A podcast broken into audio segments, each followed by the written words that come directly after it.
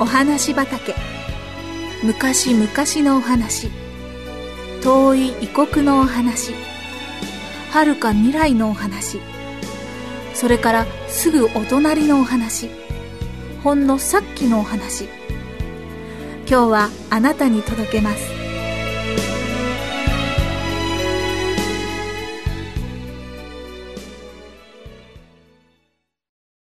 ごめんなさい。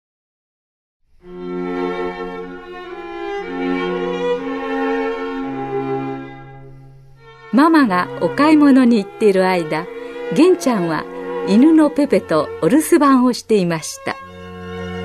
ペペとふざけっこをして遊んでいるとペペが台所の戸棚の方を見ながら「ワン!」と一声力強く鳴きました。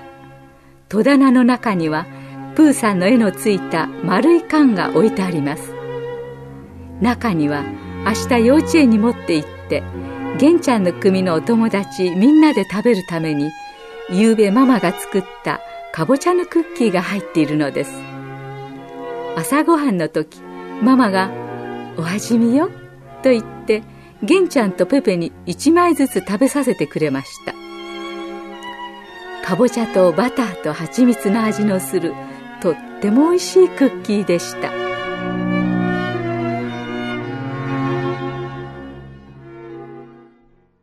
ワンワンワンペペがまた激しく泣きました。ゲンちゃんにはペペが、ゲンちゃんとクッキー食べようよと言ってるように思えました。ゲンちゃんが缶の蓋を開けると、中には美味しそうなクッキーがどっさり入っています。ママがクッキー型を使って作ったので、みんな同じ形で同じ大きさにできていました。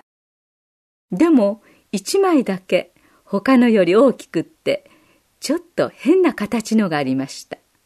それは一番最後にママが手で丸めてぎゅっと押して作ったものでした。玄ちゃんはその大きいクッキーを口に頬張るとペペにも普通の大きさのクッキーを一枚食べさせてやりました。ママには内緒だよ。玄ちゃんは口の周りをペロリと舐めて、またペペと遊び始めました。夢中で遊んでいる間に、玄ちゃんはもうクッキーのことなど忘れてしまいました。しばらくしてママが帰ってきました。喜んだペペがママに飛びついて、ワワンワンと泣きました。すると、ペペの口のあたりから、かぼちゃとバターと蜂蜜の混じったいい匂いがするのです。ママがクッキーの缶を開けてみると、あの大きいクッキーがありません。ママにはすぐ留守の間のことが分かってしまいました。でもママは、玄ちゃんが自分からごめんなさいを言うまでそのまま黙っていることにしました。夜になって玄ちゃんの寝る時間になりました。ママと玄ちゃんはいつものようにベッドのそばでお祈りをしましたおやすみなさいママが部屋を出て行った後玄ちゃんは目をパッチリ開けて考えていました。さっきのお祈りの時にクッキーのことを思い出したのです。ごめんなさいをしなくちゃ。でもママは気がついてないからこのままにしておこうかな。そんなことを考えていると胸がドキドキしてきました。もう寝るどころではありません。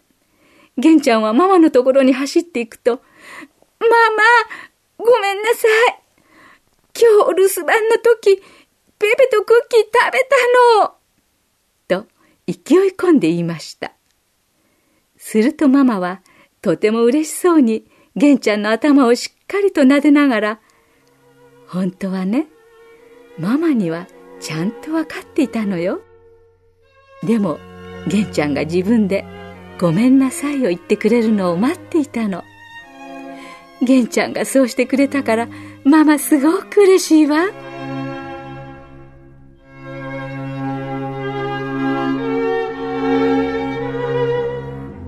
玄ちゃんもとても嬉しくなりました玄ちゃんはほっとした気持ちでベッドに潜り込みました玄ちゃんの目がだんだん細くなってやがて両方のまぶたがぴったりとくっついた時リビングのソファーの下ではペペのまぶたもぴったりとくっついていました。